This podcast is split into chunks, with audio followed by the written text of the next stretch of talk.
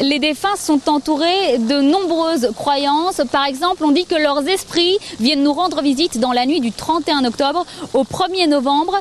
Près d'un Français sur deux croit aux fantômes d'après un sondage Opinionway. Et si un esprit venait chez eux, un Français sur quatre serait prêt à déménager ou à faire appel à un professionnel.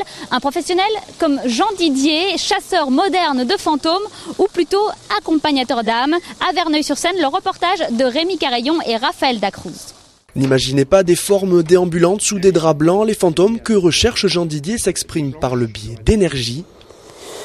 Bon, ben, on commence déjà par des ondes qui sont pas très très bonnes, donc des ondes qu'on appelle négatives dans, la, dans, la, dans, la, maison. Mais après, on va essayer de comprendre et savoir ce qui s'y passe et pourquoi. Et je regarde déjà s'il y a autre chose.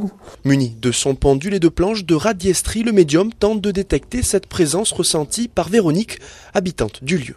Bon, ça fait des années, depuis que je suis arrivée, depuis que j'ai visité l'appartement le premier jour, je me suis dit, euh, il y a quelque chose ici, euh, dans l'immeuble, et il euh, faudra qu'un jour je fasse appel à quelqu'un pour euh, voir ce qu'il ressent. Donc c'était une curiosité, euh, je sentais pas mal de, de dons négatives, hein, effectivement. Si certains remettent en cause ces techniques, la cliente est-elle convaincue et n'a pas hésité à débourser 150 euros pour s'assurer les services du médium?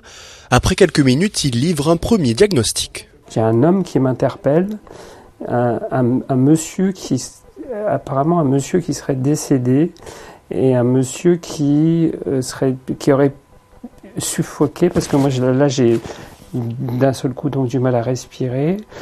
Mais Jean Didier l'assure, le fantôme présent sur le lieu n'a rien d'un esprit malveillant. Le, la personne qui ici est décédée, euh, elle ne cherche pas à faire du mal aux gens qui sont encore ici en vie. Elle va chercher à rentrer en contact plus avec quelqu'un qui a une forme de sensibilité, voire de médiumnité.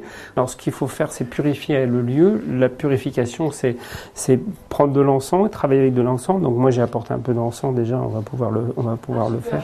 Purifier l'atmosphère avec de l'encens, une technique plus douce que les méthodes cavalières des célèbres chasseurs de SOS fantômes, film culte des années 80.